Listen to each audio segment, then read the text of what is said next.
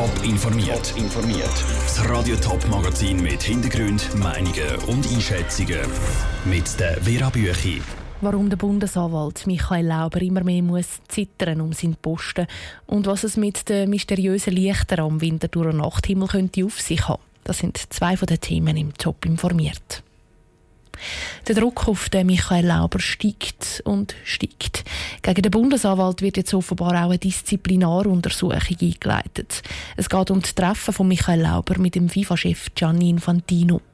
Raphael Wallimann aus der Top News Redaktion, du hast dich mit dem Thema auseinandergesetzt. Zuerst einmal, was ist denn so schlimm an diesen Treffen zwischen dem Michael Lauber und dem Gianni Infantino?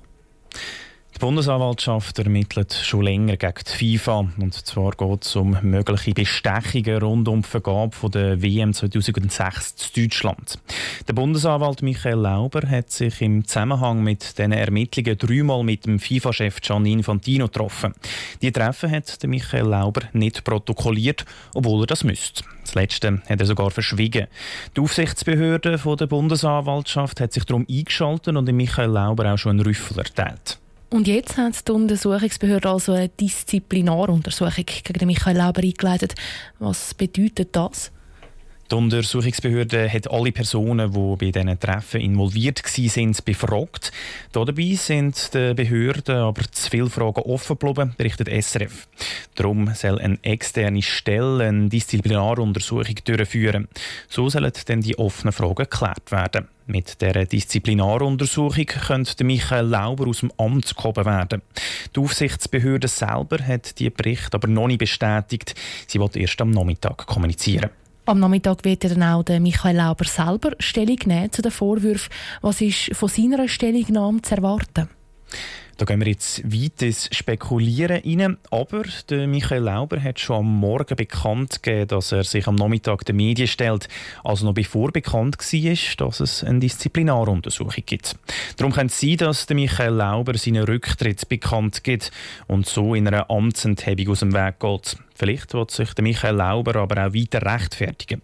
Klar ist, dass durch die Disziplinaruntersuchung der Druck auf den Bundesanwalt weiter steigt.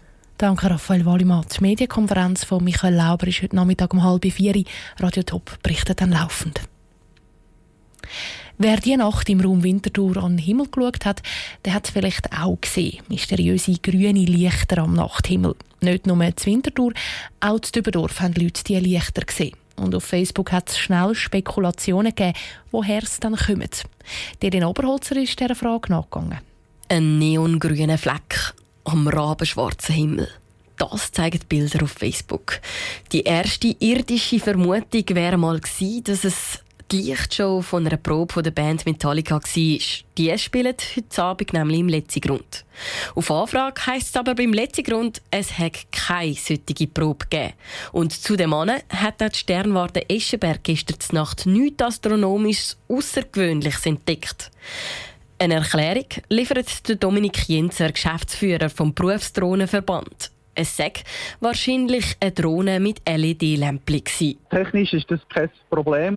Drohnen haben eigentlich grundsätzlich auch Positionslichter, wenn man es kauft. Also in der Regel rote und grüne, dass man links und rechts unterscheiden kann. Aber man kann natürlich auch im Hobbybereich selbstständig noch weitere Lampen oder Lämpchen anbringen.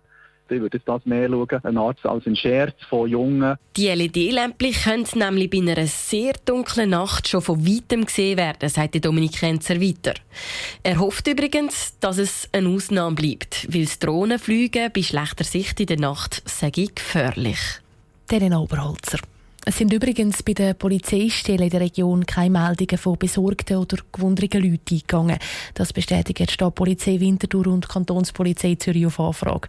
Und auch der Flugsicherungsdienst Skyguide am Flughafen Zürich hat nichts mitbekommen von den grünen Lichtern am Nachthimmel.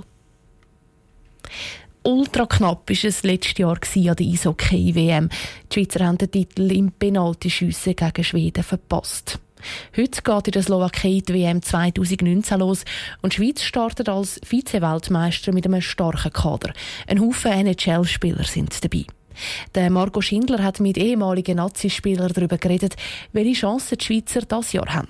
Nach der Finalquali an der letzten WM sind Fans sehr auf die Schweizer Hockey-Nazi gespannt. Letztes Jahr haben sie gegen Schweden den Weltmeistertitel nur knapp verpasst. Der frühere Schweizer Nazispieler, der Michel Zeiter, ist sich sicher, dass die Schweiz auch dieses Jahr wieder gute Karten hat. Selbstvertrauen ist natürlich sehr hoch. Gleichzeitig muss man auch sagen, dass die Schweiz nach dem Silbermedaillengewinn natürlich auch ein bisschen Druck hat. Es ist keine Selbstverständlichkeit, dass man wieder in die Region kommt. Aber ich bin überzeugt, dass sie eine hervorragende WM werden spielen. Gute Chancen hat Nazi auch dank ihrem Kader. Als besonders Zückerli sind ein paar Top-NHL-Spieler wie zum Beispiel der Roman Josi von den Nashville Predators dabei. Der frühere Nazi-Spieler, Patrick Berci, freut sich aber vor allem auf einen anderen Schweizer NHL-Crack. Nico Hischier das erste Mal an der WM spielen zu sehen, das ist ein riesen Highlight. Er ist ein Ausnahmetalent wie er jetzt die Schweiz wird können vertreten und sicher auch schon Führungsrollen übernehmen. Das wird sehr spannend sein zum Beobachten. Der Nico Hischier hat mit den New Jersey Devils gerade seine zweite NHL-Saison abgeschlossen und gilt in der besten Liga der Welt als grosse Hoffnung.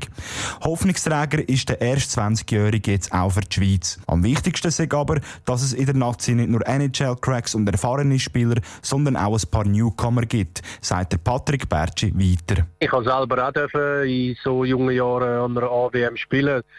Sie kommen sehr unbeschwert. Sie haben sicher auch nicht äh, unbedingt mit dem gerechnet, dass sie jetzt am Schluss in dem Aufgebot werden stehen und sie werden sehr eine grosse Frische reinbringen, Unbekümmertheit und das kann der Mannschaft nur gut tun. Diese Frische brauche es vor allem gegen Favoriten wie Kanada, Russland oder Schweden. Die Schweizer Nazi startet morgen in die WM. Als erster Gegner steht Italien auf dem Programm. Der Beitrag von Marco Schindler. Los geht die WM schon heute Nachmittag mit dem Match Finnland gegen Kanada. Top informiert, auch als Podcast. Mehr Informationen gibt es auf toponline.ch.